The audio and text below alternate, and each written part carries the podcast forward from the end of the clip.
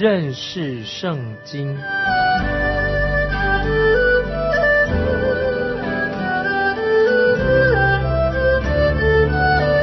认识上帝的话，把上帝的话带到全世界。本节目是由认识圣经机构和环球广播电台联合制作，欢迎收听。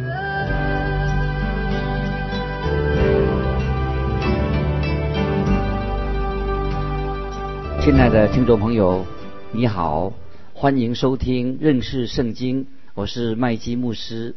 我们要看《列王记上》第二章，《列王记上》第二章，我们从第三节、第四节开始，遵守耶和华你神所吩咐的，照着摩西律法上所写的行主的道，谨守他的律例、诫命、典章、法度，这样你无论做什么事。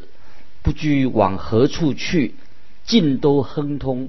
耶和华必成就像我所应许的话说：你的子孙若谨慎自己的行为，尽心尽意、诚诚实实的行在我面前，就不断人做以色列的国位。啊，这是神透过先知对大卫后裔的应许。大卫曾经力劝所罗门要紧紧的跟随神。遵守神的话，他认为这些话对所罗门是非常重要的。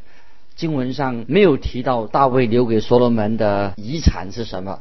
我相信大卫所留下来的，足以让他成为世上最伟大的君王之一。事实上，所罗门却是有史以来最享盛名的君王之一。有一位学者在他一本的书上《圣经重览》当中提出。大卫留给所罗门的遗产是什么呢？好多的遗产。第一，大卫把他的国家的领导权从扫罗家和便雅悯支派转到犹大支派，建立了大卫的王朝，这是非常重要的。当我们看到新约圣经，就会明白的。在新约马太福音第一章第一节这样说：一章一节说，亚伯拉罕的后裔，大卫的子孙，耶稣基督的家谱啊，就是耶稣是大卫的子孙。路加福音一章三十一、三十二节，路加福音第一章三十一、三十二节说，天使加百列对玛利亚说：“你要怀孕生子，可以给他起名叫耶稣，他要伟大，称为至高者的儿子。主神要把他主大卫的位给他，在大卫的后裔当中，只有一人会坐在以色列王的宝座上。”第二点，第二点重要的留给所罗门的遗产是。他建立耶路撒冷，成为圣城，成为宗教信仰的中心，成为犹太人的首都，直到今日仍然如此。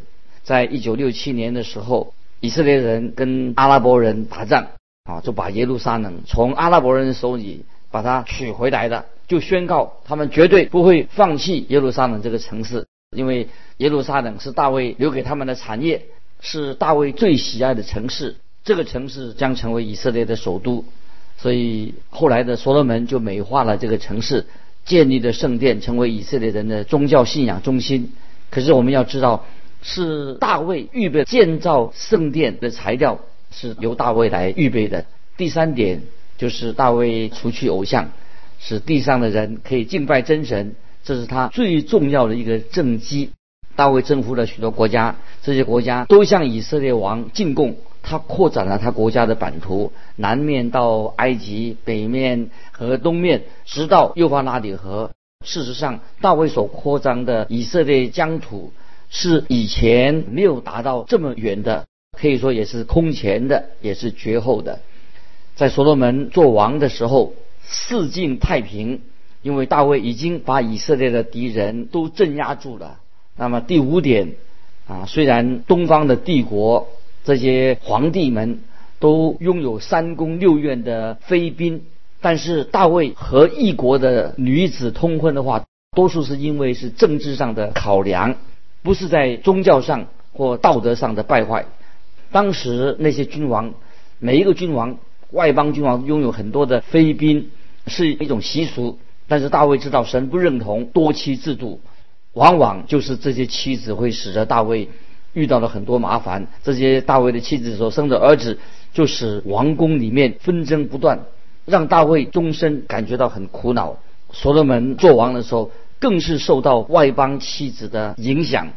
可是我们知道大卫啊，却没有啊受到影响。大卫他所犯下的大罪啊，也是他在是在他娶拔示巴之前所发生的。之后大卫就没有啊有关于这方面的丑闻。第六点，大卫他是一个诗人，也是一个音乐家啊，受到百姓的爱戴，大家称他为以色列最有诗意的诗人。他至少留下了。七十三首以上的诗篇。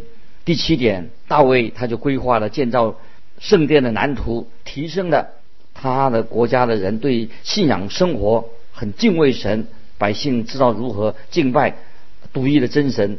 但是神后来没有让大卫自己来他的朝代来建造圣殿。第八点，那么虽然以色列当中以色列国北方十个支派跟南方的犹大、便雅悯两个支派，他们之间却是有一些不和，但是从扫罗和他儿子死了以后，那么在大卫统治的时期，就不用费很大的力量就统治了所有的支派，使耶路撒冷成为全国的首都。那么再看第九点，大卫过世的时候，以色列在国力上、在军事上。也是非常强大的，所以那时的人民都可以享受到自由啊平安的生活，每个人都可以平安的坐在自己的葡萄树下和无花果树底下。在所罗门时代，以色列百姓享受到从大卫所奠定的太平的日子。以下啊，我们就来看《列王记上》第二章第八节到第九节，八九两节，在你这里有巴户林的便雅敏人。基拉的儿子世美，我往马哈念去的那日，他用狠毒的言语咒骂我，后来却下约旦河迎接我，我就指着耶和华向他起誓说：“我必不用刀杀你。”现在你不要以他为无罪，你是聪明人，必知道怎样待他，使他白头见杀，流血下到阴间。听众朋友，我们不要以为大卫啊在这里说故意要报复世美这个人，但是很明显的，世美这个人他有这个总是要想背叛他，因为大卫已经向神起誓不去杀他，所以世美才能够继续活着。大卫是一个说话算话的人，可是他现在就告诉所罗门要把他看好啊，如果他表现。出了任何背叛的行为的话，那么所罗门就该知道怎么样来处理。这一天后来果然啊出现了。所罗门之所以能够处理世美这个人，是因为世美他背叛了他的诺言，而且他的确就是一个背背叛国家的人。接下来我们看第十到十二节，大卫与他列祖同岁，葬在大卫城。大卫做以色列王。四十年，在希伯伦做王七年，在耶路撒冷做王三十三年。所罗门做他父亲大卫的位，他的国甚是坚固。那么在大卫啊离开世界的时候，全国都充满了哀伤的气氛，因为他的确是一位啊属灵的，也是一位伟大的一个君王。大卫和八十八所生的第一个儿子。听众朋友还记得，出生几天之后他就死了，他儿子死了。当时大卫就说：“我必往他那里去，他却不能回我这里来。”这个时候大卫要过世了，大卫就和他的孩子啊在一起了。所罗门在他父亲大卫过世之后，就接续大卫做以色列的君王。任何时代的变迁，政治领袖在变换的时候，就是。都会出现一段混乱啊，会有变革的啊一个紧张的时期。接下来我们看《列王记上》第二章十三十四节，哈吉的儿子亚多尼亚去见所罗门母亲拔示巴，拔示巴问他说：“你来是为平安吗？”回答说：“是为平安。”又说：“我有话对你说。”拔示巴说：“你说吧。”虽然这个时候所罗门已经登基了，但亚多尼亚这个人还是没有打消他自己想做王的一个念头。他这个时候来找拔示巴所罗门的母亲的时候，他就抱持这个想法。拔示巴不太信任他，就问他：他来这里的目的到底是什么呢？他说是与和平有关的。拔示巴说：“那么你说吧。”那意思就是说，我洗耳恭听，请说。这我们来看第十五节，亚多尼亚说：“你知道，国原是归我的，以色列众人也都仰望我做王。不料国反归了我兄弟，因他得国是出乎耶和华。”我们看到亚多尼亚这个人，他这样说，他认为他自己比所罗门更受百姓的爱戴。百姓也想要立他做王，可是耶和华却使所罗门做王。接着我们来看第十六、十七节。现在我有一件事求你，望你不要推辞。拔示巴说：“你说吧。”他说：“请你请所罗门王将苏念的女子亚比萨视我为妻，因他必不推辞你。”那么我们知道。亚多尼亚他的意思是什么呢？他的意思就是说，既然我的国被所罗门拿去了，现在我只有个小小的请求，我想娶亚比萨做我的妻子。亚比萨是在大卫临终之前的一段时间专门啊照顾大卫王的。接着我们看十八到二十一节，八示巴说：“好，我必为你对王提说。”于是八示巴去见所罗门王，为要。为亚多尼亚提说，要为亚多尼亚提说，王起来迎接，向他下拜，就坐在位上，吩咐人为王母设座位，他便坐在王的右边。八十八说：“我有一件小事求你，望你不要推辞。”王说：“请母亲说，我必不推辞。”八十八说：“求你将书念的女子。”亚比莎赐给你哥哥亚多尼亚为妻，听众朋友，这实在是一个很放肆、很过分的一个要求。亚多尼亚这个人，他知道所罗门不会拒绝他母亲对他的要求，因此他自己才去找拔示巴，而不是直接把这件事情告诉来向所罗门王提出。接下来我们看二十二、二十三节。所罗门王对他母亲说：“为何单替他求书念的女子亚比萨呢？也可以为他求国吧。他是我的哥哥，他有祭司亚比亚他和喜鲁雅的儿子约雅为辅佐。”所罗门王就指着耶和华起誓说：“亚多尼亚这话是自己送命，不然愿神重重的降罚于我。”我们看到亚多尼亚，他这个时候他的确有意图要夺取所罗门的王位，他正在做一件非常非常危险的事情。他很精明，亚多尼亚是所罗门的哥哥，所罗门当然也知道，在大卫还没有指定继承人的时候，他的哥哥亚多尼亚也曾经想要夺取王位。那么八十八，因为他。比较单纯，他觉得亚多尼亚的要求看起来好像还合理呀。但是所罗门很敏锐的，他心里面知道，立刻看出亚多尼亚的诡计。接下来我们看二十四、二十五节，二十四、二十五节，列王记上第二章，耶和华建立我，使我做父亲大卫的位上，照着所应许的话，为我建立家室。现在我指着永生的耶和华起誓，亚多尼亚今日必被致死。于是所罗门王差遣耶和耶大的儿子比拿雅将亚多尼亚杀死。我们看到亚多尼亚被处死，当然这是一件很严厉的事情，但是他的死才能够排除他想要推翻竞争。所罗门的王位，处决他是必要的，这样所罗门的王位才会稳固。如果亚多尼亚还活着的话，他就会继续的动歪脑筋，想要篡位、篡王位，除掉亚多尼亚之后，所罗门知道他必须要更换其他人跟他一起的那些人的职位，因为过去支持亚亚多尼亚的人还有影响力，有相当的影响力。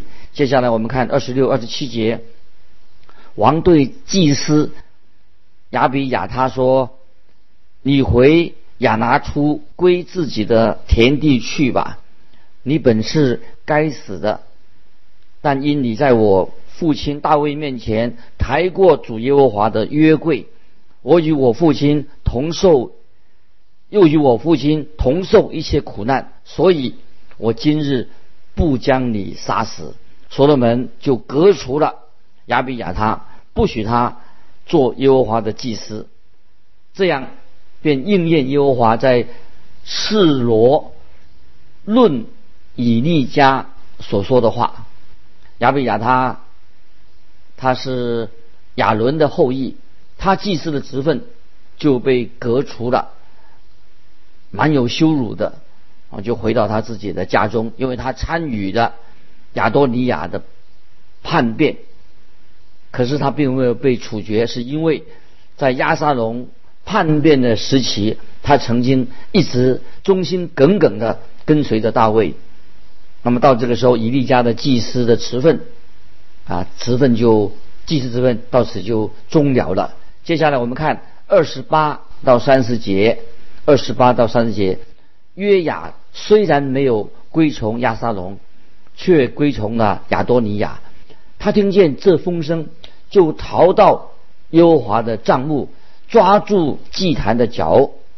有人告诉所罗门王说：“约雅逃到耶和华的帐幕，现今在祭坛的旁边。”所罗门就差遣耶和耶大的儿子比拿雅说：“你去将他杀死。”比拿雅来到耶和华的帐幕，对约雅说：“王吩咐说，你出来吧。”他说：“我不出去，我要死在这里。”米拿雅就去回复王，说：“约雅如此如此回答我。”我们看到约雅一听到亚比亚他和亚多尼亚的下场的时候，他自己是很害怕，会遭到不测。他赶快就逃到耶和华的帐幕里面，抓住圣殿祭坛的脚。所罗门派耶和耶大。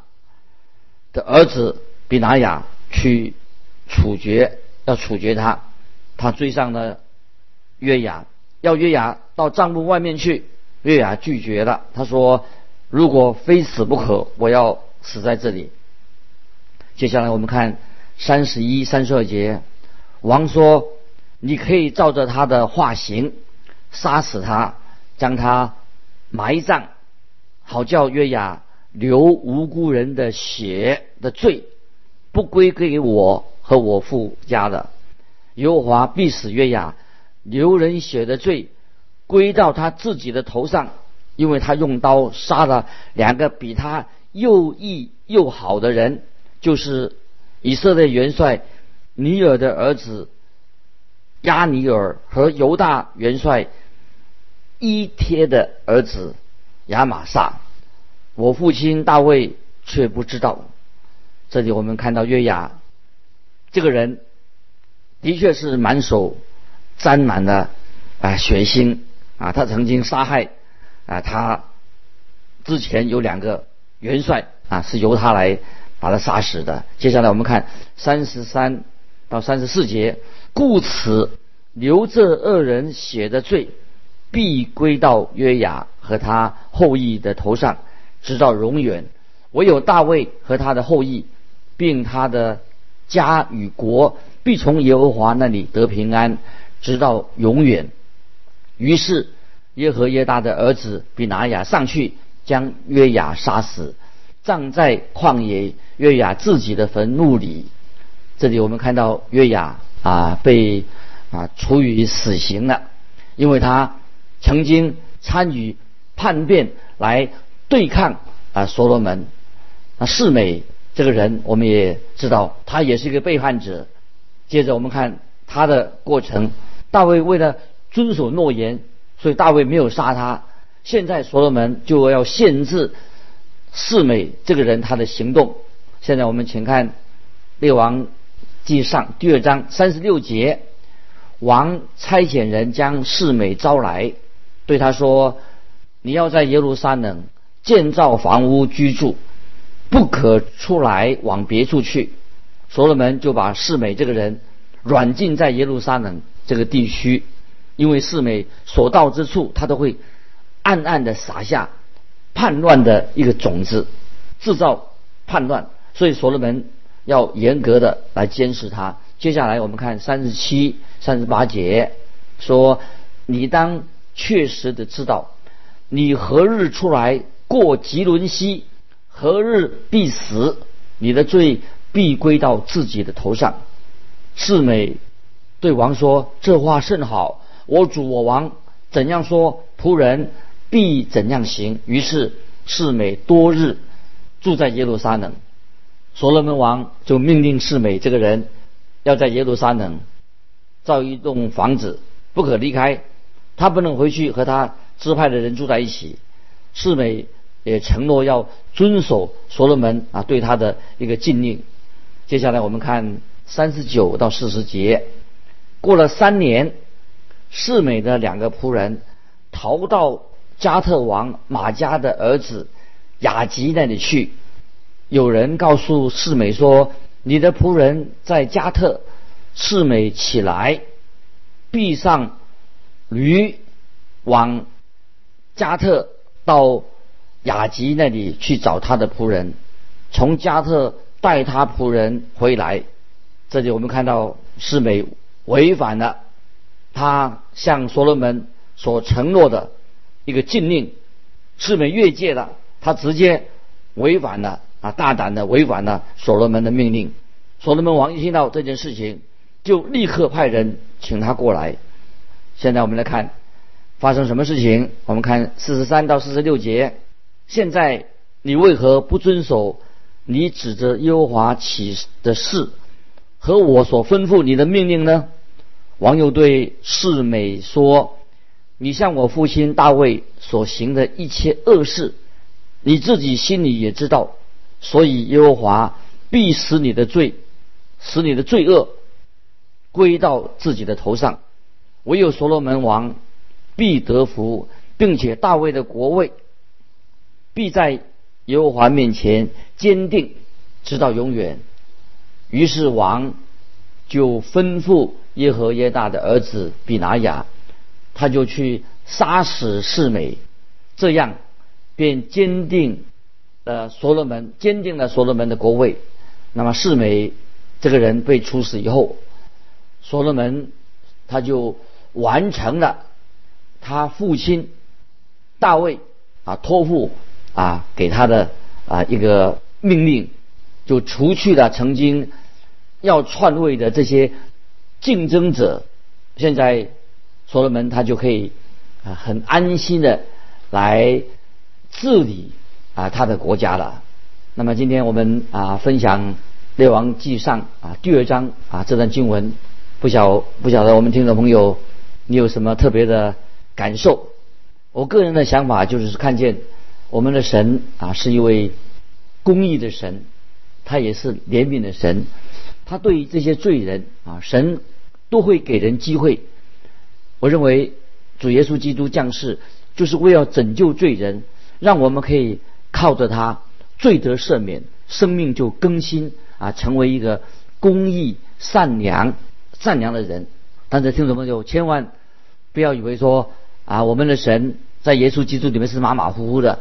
我们常常啊随随便便的犯罪，以为啊神很好讲话，但是不要忘记，神的确在耶稣基督里面洁净我们的过犯。但是我们必须要悔改归向神，不能够继续的活在罪中啊。大卫他也是一个罪人，所罗门当然也是一个罪人。但是我们罪人在神面前该怎么办？当然我们就是要要悔改，相信福音，接受主耶稣在十字架上所流的血给我们的赦免。所以神的赦免是把我们更新，给我们要过一个圣洁的生活。所以我看到这段经文，就是表示神是一个公义的神，神也是一个怜悯人的神。当我们回转归向他的时候啊，神必广行赦免。但是人千万千万不要以为啊，我们啊信了主以后啊就可以啊生活很散漫、马马虎虎啊。所以听众朋友，我们啊知道我们神是圣洁的，让我们也成为一个圣洁的人。当我们有过错、有过犯的时候啊，我们应当求神圣灵光照我们，让我们悔改归向神，在耶稣基督里面成为一个新造的人，让我们的生命不断的更新。今天我们就分享到这里，听众朋友，如果你读圣经。有什么疑问或者有什么感受，欢迎你寄信到环球电台认识圣经麦基牧师说。愿神祝福你，我们下次再见。